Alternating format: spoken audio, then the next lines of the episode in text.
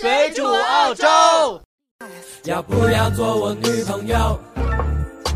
我会一直拉着你的手，穿过你的黑。大家好，欢迎大家收听这期水煮澳洲，我是主播红茶，在这个寂寞夜晚又和大家见面了。本期节目呢，我们迟更了两天的时间啊，为什么呢？因为我们去参加了墨尔本的一个新品发布会，呃，比较忙，所以就迟更了两天。我们也是感谢有金主爸爸可以赞助我们两期的节目，让我们可以有一些资金啊。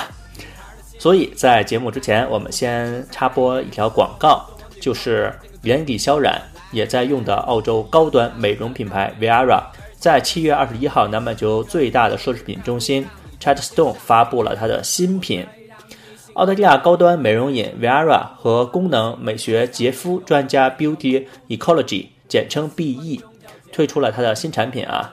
这两个美容产品呢，都是来自澳大利亚墨尔本的本土美容品牌，所有研发、生产、包装都是在澳大利亚独立完成的。Viara 目前有多款产品，包括口服胜肽精华、抗糖美容饮，而 BE 呢是专注能量焕肤、素颜美学，是洁肤和护肤的医美级融合产品。这次呢，正式推出的 Viara。一种轻体饮和 BE 能量焕肤系列产品。如果你对这个产品还不是很了解呢，可以在小红书搜索 Viara 或者 Beauty Ecology。Viara 的拼写呢就是 V I E R R A。如果你想要购买这两种产品呢，呃，你人又不在澳洲，可以寻找我们进行代购，我们也是可以帮你在澳洲购买的。如果你想送给自己的母亲，或者是老婆，或者是女朋友。再或者是别人的女朋友都可以来呃向我们咨询。既然我去墨尔本参加这个发布会，我们就来讲一下墨尔本。墨尔本呢其实是澳大利亚以前的首都啊，这个很多小伙伴不知道。澳大利亚联邦成立初期，就是一九零一年至一九二七年的时候，墨尔本确实是澳大利亚的首都。当时墨尔本已经是全澳的金融和文化中心，联邦议会的驻地也在墨尔本国会大厦。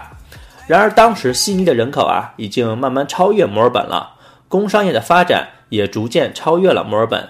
两个城市之间竞争这个联邦首都的地位啊，使定都的问题陷入了僵局。为了平衡两城之间的这种争端，最后澳大利亚在一九零八年，呃，决定将首都设在两个城之间的堪培拉。这个在中国的小伙伴肯定都无法理解这个事情啊，这在中国是完全不可能发生的，不可能北京、上海争首都，把最后把这个地方放在什么山东省或者是河南省一个地方，这是不可能的啊！这 就在奇葩的墨尔本和悉尼之间，就澳大利亚才可以发生这种奇葩的事情。直到一九二七年。澳大利亚国会才真正从墨尔本搬向了堪培拉，结束了澳大利亚长达二十五年的首都之争。在一八三五年之前呀，墨尔本基本上没有任何人居住，仅在菲利普港以及亚拉谷附近有土著部族定居。一八三五年，一位来自塔斯马尼亚北部的农民 John Batman，没有听错啊，这就是 John Batman，他就叫蝙蝠侠，姓蝙蝠侠啊。呃，他为了给自己开辟更多的农场呢，于同年五月二十九号进入了菲利普港，登陆了现今的 Intended Head 小镇。在随后的几天呢，他不断探索着菲利普港周边的区域，最远到达了玛丽拜朗河。他探索的土地呢，包括了现今整个墨尔本的北部。同年六月份呢，这位蝙蝠侠先生代表他的公司菲利普集团。与墨尔本周边的土著签订了交易条约，购买了约两千四百平方公里的墨尔本周边土地，以及四百平方公里的吉朗周边土地，之后就开始建成。而这个就是墨尔本的雏形。为了纪念这位蝙蝠侠的探索精神，民众之前想给这个城市起名为 Batmania，并提交希望墨尔本正式命名这个名字啊，就是蝙蝠侠城。可惜呢，这个名字并没有被通过。啊，我还是希望这个名字被通过，听上去还挺帅的啊。虽然没有通过呢，但是今天在 Collins Street 上应有一座叫 Batman's Hill 的酒店，以纪念这位探索家。酒店的南侧呢，就是蝙蝠侠先生的故居。一八三七年，当时的西南威尔士总督伯克视察了菲利普港，并决定呢将这座在菲利普港旁边的美丽小城命名为墨尔本，来纪念当时的英国首相第二代墨尔本子爵威廉 ·Lamb。Lamb 啊，没有错，这个先生姓羊肉。很荣幸的呢，这位呃伯克总督没有以这位首相先生的姓来冠名啊，也就是这个城不叫羊肉城，呃，而是用他的爵名，也就是墨尔本。到了一八四七年六月二十五号，墨尔本这个名字才真正确认了。当时英国的维多利亚女皇发表呃通告啊，宣告墨尔本就是 City of Melbourne 正式成立。在之后呢？就把这个定为了维多利亚州的首府。墨尔本地区啊，最热的呃季节，平均的气温也就是呃最高的话呢，是到了二十五摄氏度；最低的平均气温呢，到达十四摄氏度。最冷月呢，在三到十五度之间。终年多雨啊，属于温带海洋气候，是一个亚热带过渡的呃地带。夏季偶尔最热的月份超过了四十摄氏度的情况啊。夏天人们喜欢去海边，在炎热的夏天，日间气温最高可达四十度以上。所以说，墨尔本是一个呃昼夜温差比较大的一个地方。墨尔本的气候呢比较干燥，相对湿度在百分之三十到五十度之间。由于干燥，平时晒衣服也会干得很快啊。衣服、家具等物品不容易发霉。冬天在同样的低温下，与湿度高的地方比较，也不觉得寒冷。在生活上呢，墨尔本这样的湿度让人觉得很舒适。由于地理位置和洋流的因素原因，墨尔本日夜温差很大。夏天即使白天气温高达三十多度，晚上会降下呃至十二度左右。因此冬天呢，墨尔本不太冷。冬天一般日间气温在十摄氏度以上，呃，并不会下雪，也并不是不会下雪，而是大部分地区不会下雪。墨尔本周边的很多山，冬天的时候呢，寒冷的山上还是会下雪的啊，而且会有积雪。所以每逢冬季，墨尔本附近的高山呢，又是一个滑雪非常好的地方。墨尔本的气候呢，虽然普遍比较舒适，但是由于气候变暖的因原因啊，近些年平均气温，尤其是夏季，呈明显上升的趋势，极端天气事件频频发生，程度呢也越演越烈。加上臭氧空洞的问题，市民外出，呃，肯定会涂防晒了，嗯，会避免这个紫外线的伤害。墨尔本本地气温还有一天四季的说法，一天之间从短袖到棉袄这样的情况也经常会发生。墨尔本啊，是一个真正的超级大都市啊，市区的购物就不用说了，如果你稍微住的偏远一点的地方，也不用担心。墨尔本每个区都有一个大型的购物中心，让你不用。回回都跑市中心来购物。东北区有 Northland，西北地区有 High Point，东南部呢有 Westfield Southland，东部呢有 Eastland，都是值得一逛的地方啊。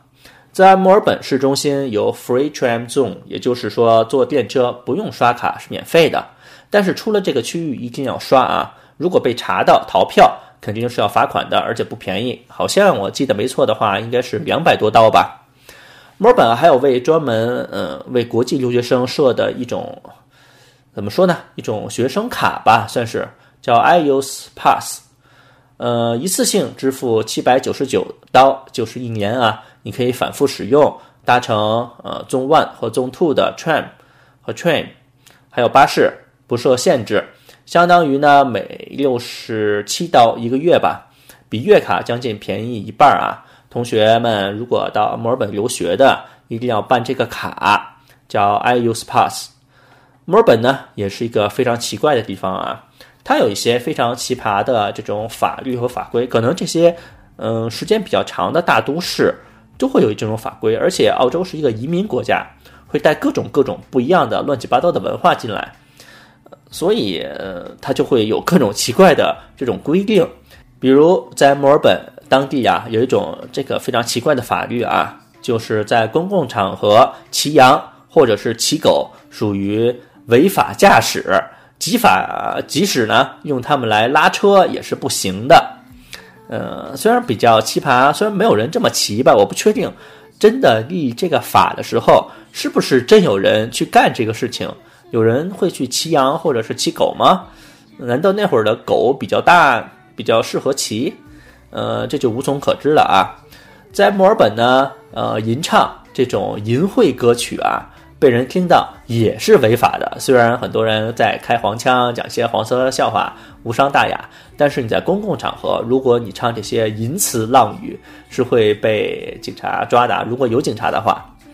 墨尔本呢，也是世界的狐狸之都啊。这个大家可能很多没有来过墨尔本的都不知道。墨尔本的狐狸特别的多，市区呢每平方公里就会发现六到二十三只狐狸，而且这些狐狸很奇葩。你以为狐狸都是行走在树间，就是那种树林旁边，呃，各种地方。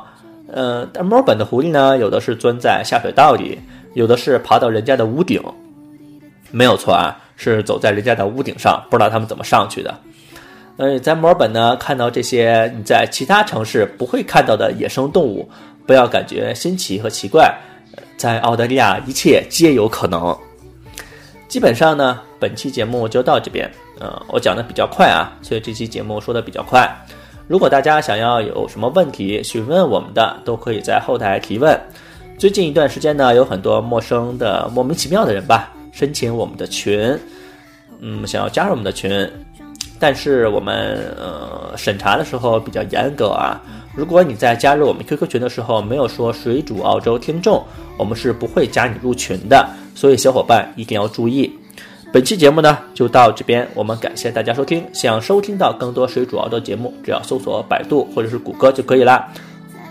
本期节目到此为止，大家下次再见，拜拜。想起会是谁的男友，会是他吗？男友，什么是恋爱哟？假装沉静，帮他把问题都摆平。男友，不多聊了。喜欢，却保持着距离，后怕被伤害，就伪装出高冷的表情，以为这样总有一天他会接近你，直到有天看见他和别人在一起。叮叮当当又想起会是谁的男友，会是他吗？男友，什么是恋爱哟？假装沉静，